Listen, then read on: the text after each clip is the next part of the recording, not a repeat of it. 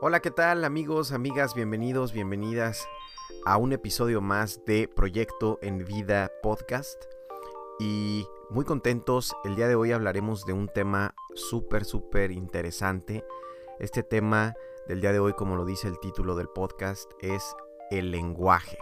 Pónganse cómodos, pónganse cómodas y vamos a arrancar. Comenzamos.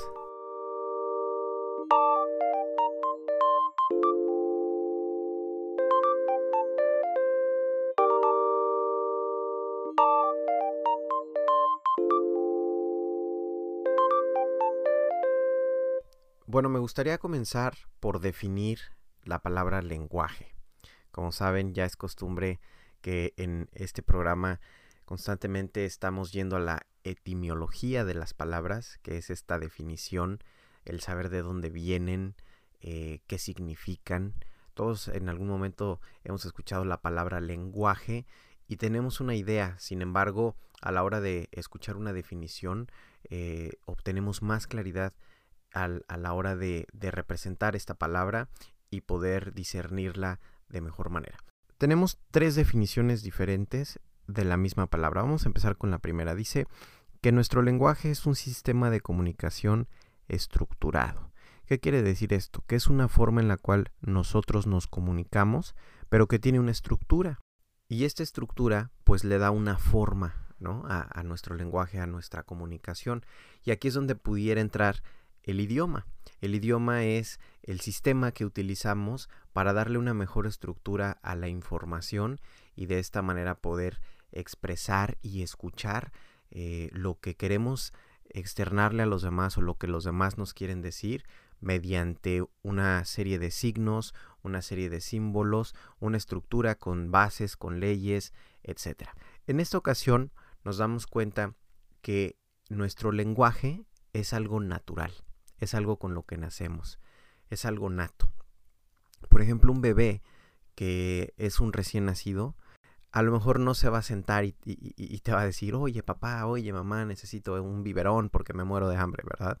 Pero lo más seguro es que sí te comunique ciertas cosas a través del llanto, a través de gesticulaciones, a través de conductas, de actitudes, de acciones. Es la manera en la que todos los seres humanos nos comunicamos. Incluso hay estudios que revelan que los animales también tienen una forma de comunicarse entre sí, ¿no? Mediante el olfato, mediante eh, movimientos, etc. Entonces, si nos damos cuenta, este lenguaje pues es universal. Lo hemos visto, por ejemplo, eh, en las películas, eh, yo recuerdo una película de Cantinflas, ¿no? De, de, de hace muchos años, en la cual estaba tratando de hablar en inglés con una persona y total, que no entendían lo que estaban diciendo, esta, esta estructura no estaba bien bien diseñada, pero sin embargo sí tenían una comunicación. A lo mejor el mensaje no se entendía, pero se comunicaban de alguna manera y, y, tenían un, diálogo y, tomaban un acuerdo al final de cuentas, ¿no? Eh, eso, eso es como con la primera parte de esta definición, que es que el lenguaje es un sistema de comunicación que está estructurado. La segunda dice que nuestro lenguaje es aquella capacidad propia que tenemos los seres humanos para expresar nuestros pensamientos y sentimientos por medio de la palabra. Y yo le incluiría aquí que también por medio de nuestro cuerpo, que también por medio de la escritura, que también por medio de la música, del arte, etc. Es, es, es la capacidad, dice aquí, propia del ser humano, como te decía, es natural, nacemos con ella, nacemos con esta necesidad de, de, comunicar, por lo tanto el lenguaje es como esa manguera, ¿no? Ese conducto que utilizamos para que eh, el agua pueda transportarse y entonces la información pueda llegar a los demás. Y dice aquí que, que nos permite expresar aquellos pensamientos y sentimientos que tenemos y que los ponemos en palabras. Y aquí vamos a entrar en una parte bien importante, porque vamos a empezar a darnos cuenta que somos seres lingüísticos y que todo el tiempo estamos creando nuestra realidad a través de nuestro lenguaje. Y fíjense, esto es algo bien importante, porque si te das cuenta, nuestra manera de pensar, la forma en la cual nuestro cerebro ha aprendido a procesar la información, pues es precisamente a través del lenguaje, a través de las palabras.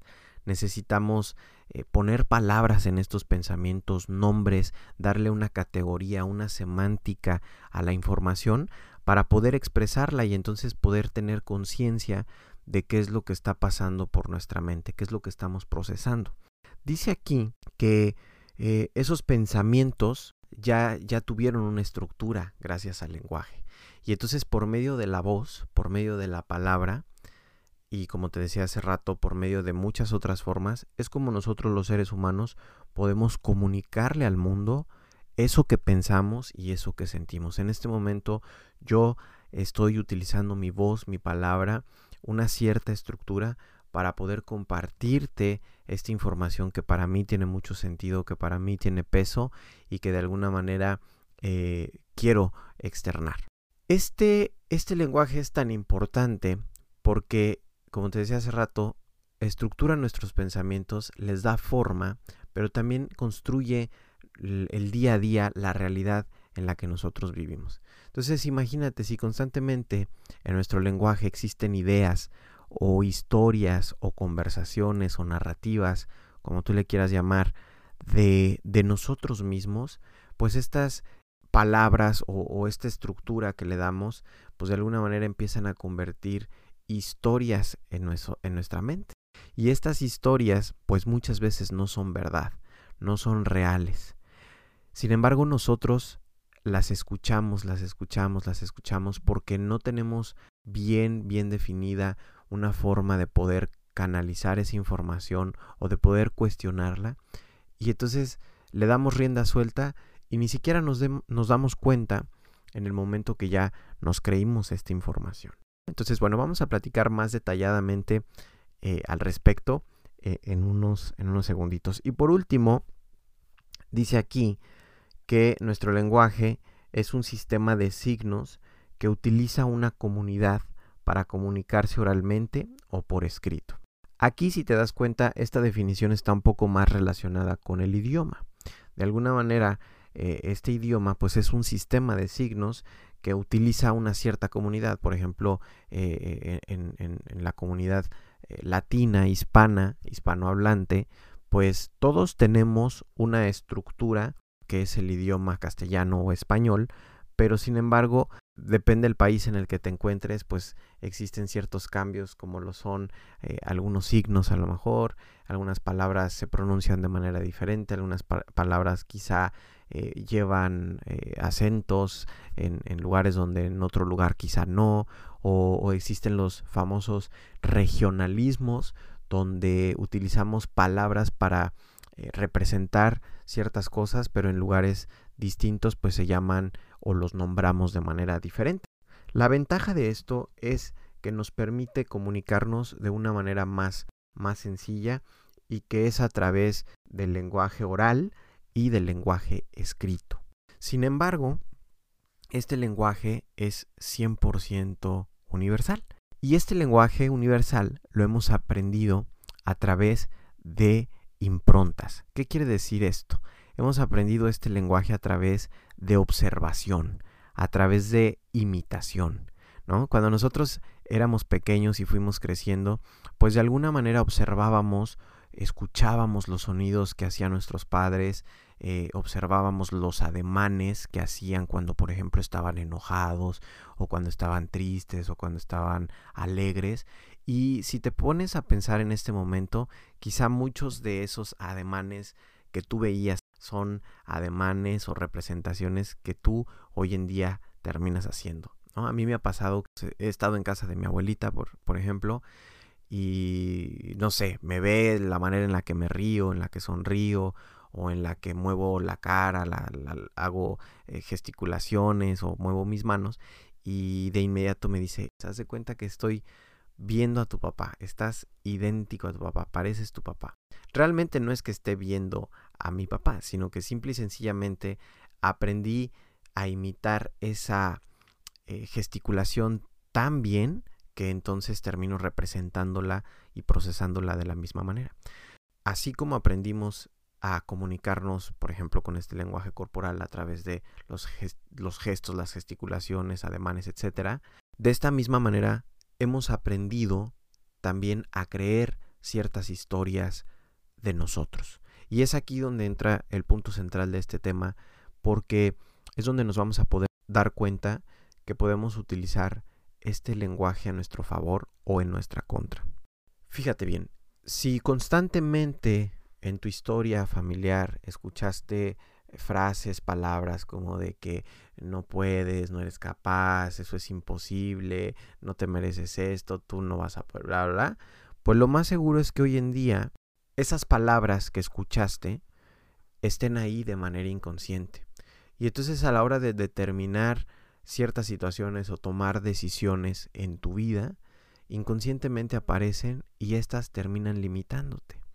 ¿Cuántas veces a lo mejor no has estado a punto de tomar una decisión importante como eh, cambiarte de lugar de, residencia, eh, cambiarte de país, quizá eh, abrir un negocio o terminar una relación, etcétera, y de inmediato aparecen ciertas ideas que quizá no tienes tan claras en ese momento, pero que te empiezan a hacer dudar a veces se convierte como en una especie de temor, una especie de miedo, como, ay, no sé, tengo un presentimiento, ¿no? Pero la realidad es que tiene que ver más con esto que está ahí haciendo ruido de manera inconsciente. Muchas veces este miedo a tomar decisiones, a, a hacer cambios, pues está basado precisamente en esta información y quizá tiene que ver con estas ideas que tienes de ti.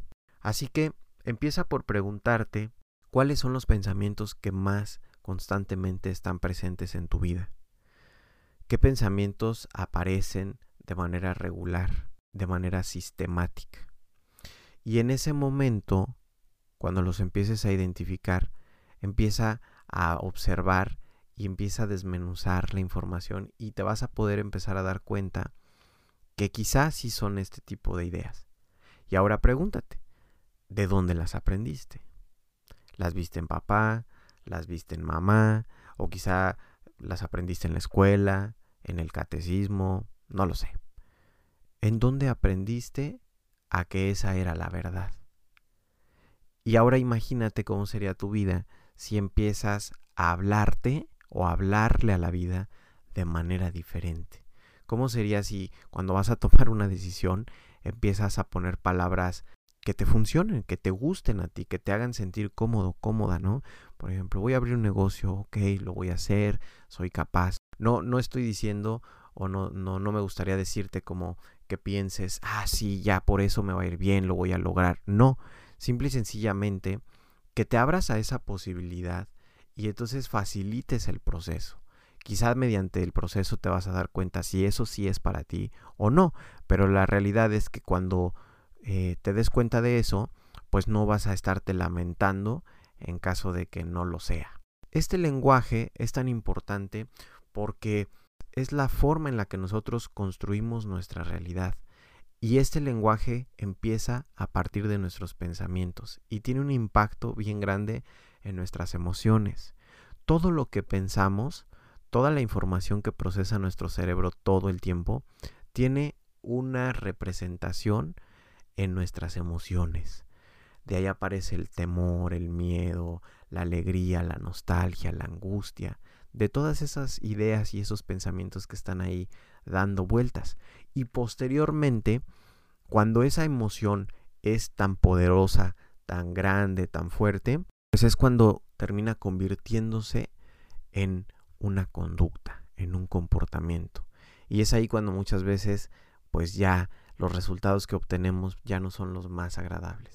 Por ejemplo, fíjense, vamos a poner el ejemplo de una persona que tiene celos constantemente de su pareja, que constantemente tiene este miedo preocupante de que su pareja lo pueda o la pueda dejar por alguien diferente, por otra persona.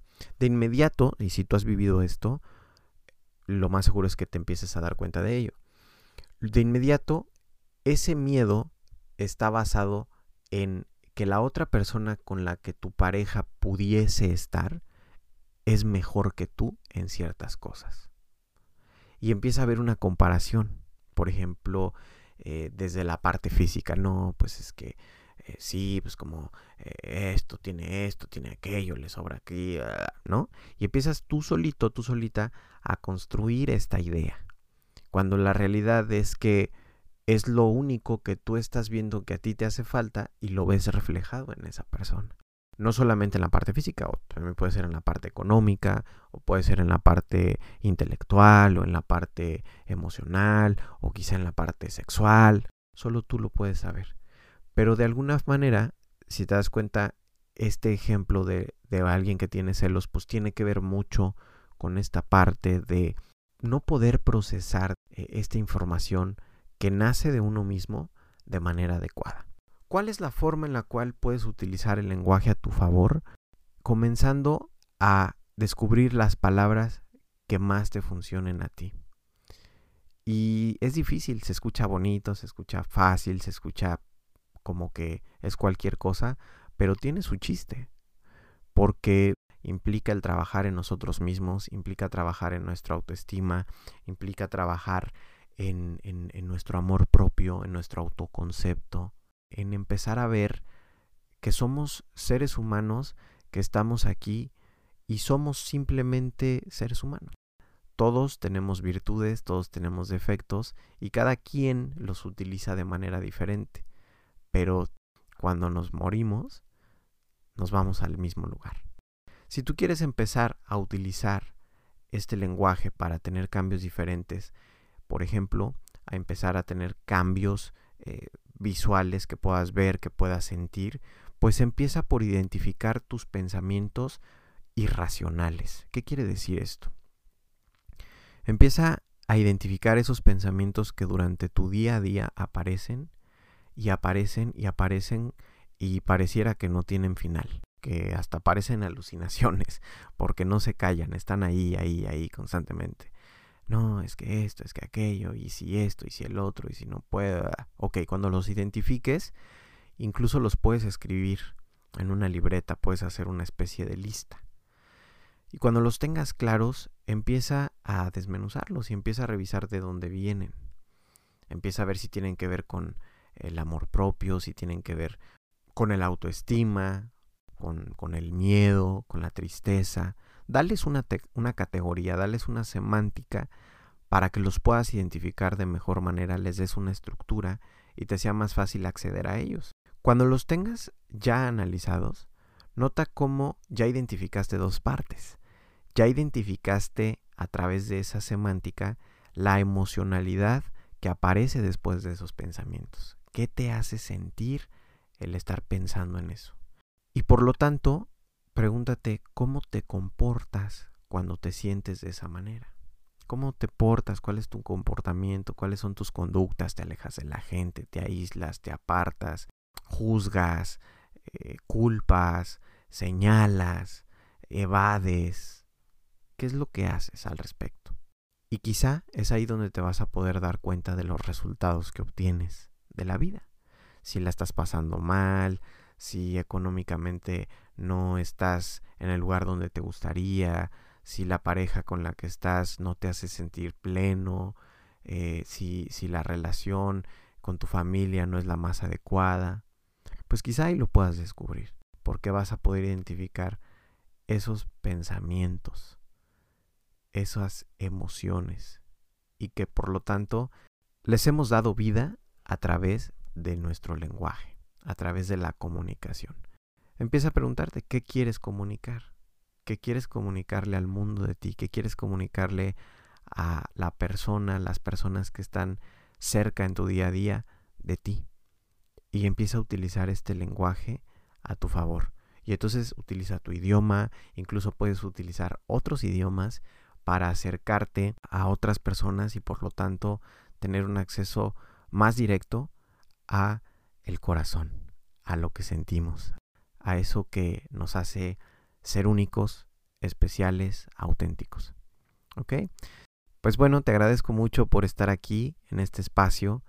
Gracias si llegaste hasta el final de, este episodio. Me encantaría escucharte si tienes algún punto de vista, lo que sea, para mí de verdad sería con pues muy muy grato, muy agradable poder poder escucharte y poder tener una conversación contigo sobre estos temas. Entonces, si, si así lo deseas, me puedes escribir en, cualquiera de mis redes sociales, me puedes encontrar en Facebook como psicólogo Horacio Galván. De igual manera me puedes encontrar en Instagram, psicólogo Horacio Galván, y por cualquiera de estos medios puedes, puedes comunicarte conmigo. Te agradezco mucho, te mando un muy fuerte abrazo. Acuérdate que estamos creando un proyecto en vida. Que estés muy bien, cuídate y nos vemos en el próximo episodio. Hasta la próxima.